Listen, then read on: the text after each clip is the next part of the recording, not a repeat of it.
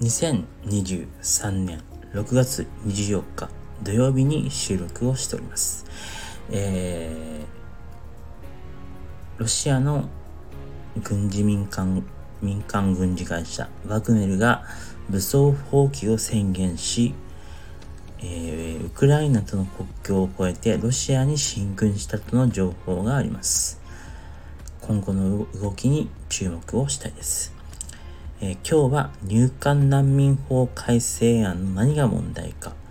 在留資格がないことは犯罪ではない、恣意的に選ばれる参与員、国連の特別報告を無視する日本政府のことについてお話をしたいと思います。外国人の収容・送還のルールを見直す改正入管法が9日、参院本会議で自民、公明、日本維新、国民民主党などの賛成多数で可決、成立しました。今後は入管施設の長期収容の解消を目的に、難民申請中の強制送還の停止を原則2回までと制限します。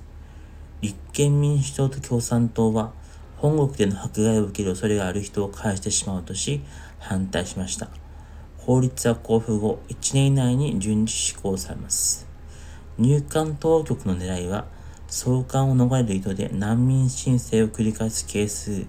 が多いとし、不法滞在なので強制退去、強制退去を命じられても、送還を拒む外国人の退去を進めることです。3回目の難民申請以降は、難民認定すべき相当の理由を示さなければ送還されます。送還を拒み、航空機内で暴れるなどの行為は刑事罰の対象となります。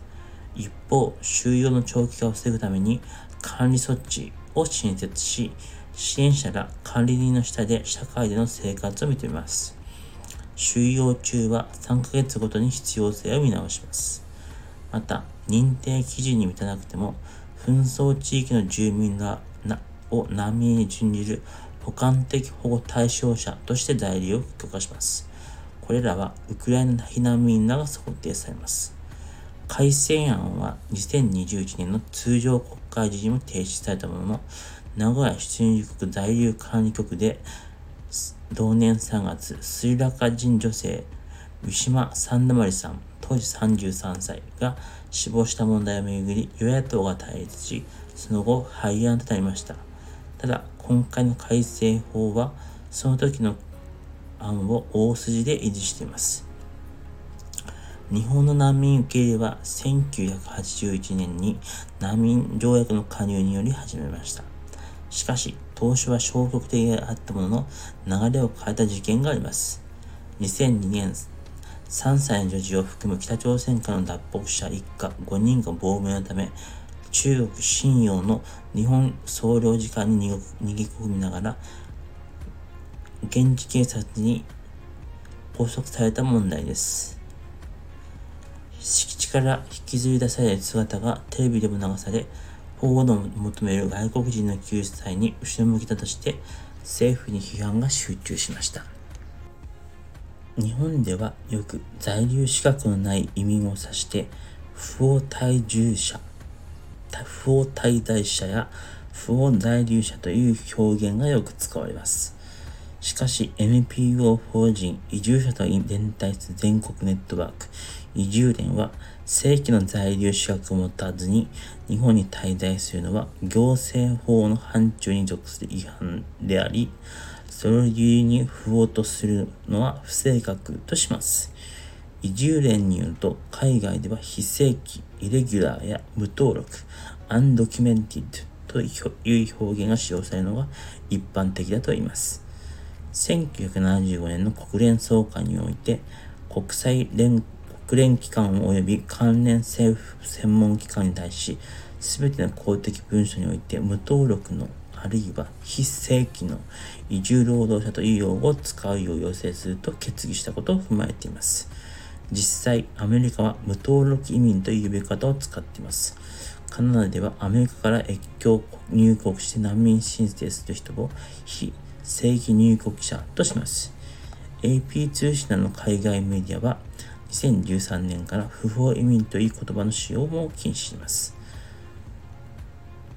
行動ではなく自分に対して人物に対して一律に不法というレッテルを貼るのは不正確さに欠けてという判断に基づいています。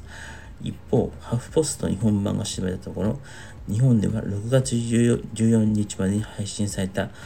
国内メディアのニュースでは、不法耐えたという表現を使っている例が複数確認されました。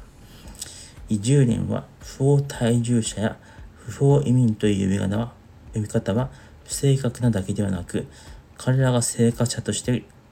この社会に暮らしている事実を見えなくし、彼らの宣言を奪う点で有害との認識を示します。その上で、特定の意味、難民を不法とみなす認識は、外見や民族、宗教などが異なる人に対する不信感に差別意識を助長し、人種差別、排外主義、ヘイトクライムを引き起こしたり、社会の分断を含める危険もあると警鐘、警鈴を鳴らします。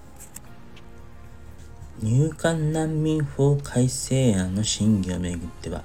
難民申請の審査に審査に関わる難民認定参与員たちの違和感も問題があります。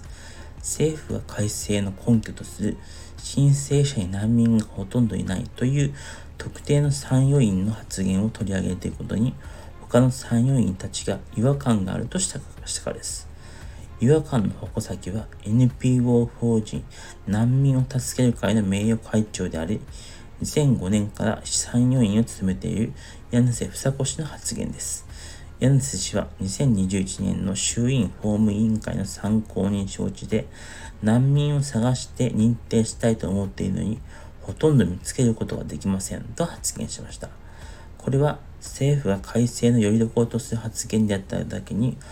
他の参与員たちが違和感を訴えています。参与員は入管当局の一時審査で難民不認定となった人の二次審査に関わり意見を述べます。現在111人で構成されています。通常3人に1組の常設班に分かれ、月に数回集まり審査します。参与員らが発した違和感の対象には、入管当局が参与員に割り振る計算件数の差もあります。申請者に難民がほとんどいないとした柳瀬氏には2005年から2021年に約2000件の対面審査をしていましたが、難民認定をすべきだと意見したのは6人と説明していました。認定率は1%にも満た、満た、満た、1%にも過ぎません。また、出入国在留管理庁が今国会に提出した資料によれば、柳瀬氏が2021年度に1378件、2000年2022年度に1231件を担当し、全体の2割以上が NSS に集中していたとことも明らかになりました。一方、参与員の中には2年ほどで 5, 5件しか審査していない者もいました。年間約50件審査してきた参与員もいますが、それでも柳瀬氏の差は歴然です。NPO 法人ヒューマン・ライツナウの事務局長小川隆太郎弁護士は審査対象には偏りがあり入管庁が恣意的に配分しており参与員の審査に独立性がないことが現れているとします入管難民法改正案については4月国連人権理事会の特別報告者らが国際人権基準を満たしていないとし将来的な見直しを求める共同書簡を日本政府に送付しています。ところが、将来的な国連常任理事会理事国への就任を狙う日本はなぜか非協力的です。一方的な公表に抗議すると反発しました。これでは常任理事国になれるはずはありません。書簡は国連人権理事会の移民の人権に関する特別報告者宗教と信条の自由に関する特別報告者、恣意的公金作業部会が出しました。書簡は、若干の修正はあるものの、旧改正法案と基本的に同じで、国際的な人権基準を下回っていると切り捨て、国際人権法の下での下での義務に沿うために、徹底的な内容の見直しをと求めました。一方の日本政府は、佐藤健放送の言葉で、特別報告者個人の資格で述べられたもので、国連や人権理事会としての見解ではない。また、我が国の法的拘束前法的拘束力もないと判明します。国連特別報告者の勧告や書簡に政府が反発するのは今回だけではありません。過去の共謀罪や特定秘密保護法などについても批判されてましたが、政府や政府は強気な態度を示します。しかし、明治学院大学の安倍幸喜教授国際人権法は、特別報告者の報告はどの国も痛いところを使える。しかし、人権保障に前向きの国なら、問答無用と気して、特別報告者を貶めることはしない。制度に対する信頼が薄まり、国際人権保障体制を弱めるからだ。日本政府の振る舞いは未熟で幼稚だと厳しく批判します。厳しく批判します。今回の収録はここまでとなります。皆さん、また今度、さよなら。